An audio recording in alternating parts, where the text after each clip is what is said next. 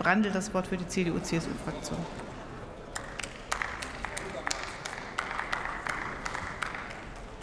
Frau Präsidentin, verehrte Kolleginnen und Kollegen! Die Souveränität Europas wird auch im Weltraum entschieden.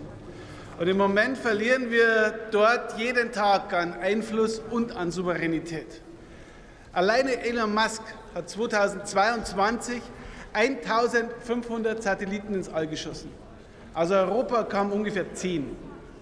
Aber das ist nicht nur eine wirtschaftliche Frage oder eine Frage von wirtschaftlicher Abhängigkeit sondern es ist auch eine Frage von Geopolitik geworden. Ohne die Unterstützung von Elon Musk und seinen Starlink-Satelliten könnte Ukraine, hätte es die Ukraine sehr viel schwerer im Krieg gegen Russland. Und die Frage, wie lange diese Unterstützung andauert, entscheidet im Ergebnis nur er. Und deswegen ist es wichtig, dass Europa endlich in diesem Bereich die Initiative übernimmt und aktiver wird.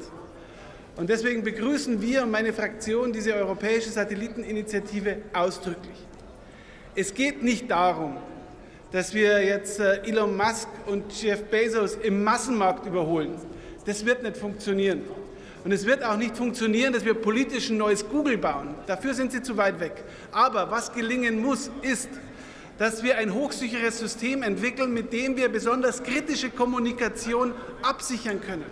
Und was auch gelingen muss, ist, dass wir eigene Startkapazitäten in Europa voranbringen, mit denen es auch mal möglich ist, kurzfristig einen kompromittierten Satelliten aus, aus dem All zu ersetzen. Wir reden heute über Angriffe auf Tiefseekabel, über Angriffe auf Pipelines.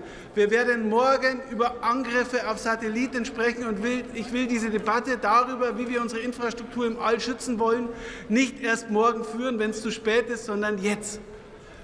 Aber, meine Damen und Herren, es gibt einen ganz zentralen Punkt, den wir uns aus den USA auch mit absehen können. Die großen Innovationen kommen dort nicht vom Staat und auch nicht immer nur von den großen Platzhirschen, sondern es sind die kleinen und mittleren Unternehmen, die oft den großen Fortschritt bringen.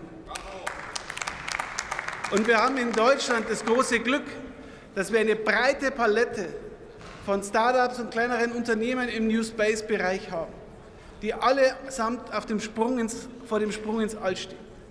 Und von denen wird vielleicht von zehn nur einer durchkommen. Aber die, die durchkommen, werden in 10 oder 20 Jahren den Unterschied für Deutschland und Europa machen. Und ob sie durchkommen, entscheidet sich auch in nächster Zeit erstens daran, ob sie auch in dieser Initiative faire Wettbewerbsbedingungen haben. Weil es muss klar sein, es dürfen nicht nur die größten Anbieter gefördert werden, sondern es müssen vor allem die besten Ideen gefördert werden. Und meine Damen und Herren, gerade für die deutschen Unternehmen entscheidet es sich auch, ob sich Deutschland auch ambitioniert an dieser Initiative beteiligt. Und dafür wird in den nächsten Wochen die Entscheidung fallen auf der ESA-Ministerratskonferenz. Und deswegen haben wir das Thema heute auf die Tagesordnung gesetzt, weil wir die Aufmerksamkeit darauf lenken wollen, dass dort eine wichtige Weichenstellung ansteht. Und wenn sich Deutschland hier hinten anstellt, kommt später nicht mehr nach vorne. Und die Bundesregierung handelt an dieser Stelle für uns bei weitem zu unambitioniert. Wir wünschen uns, dass Deutschland gerade im Bereich der Satelliteninitiative eine Führungsrolle einnimmt, investiert und damit auch die Chance hat, die Leitlinien mitzubestimmen. Die anderen Länder Europas warten nicht auf uns.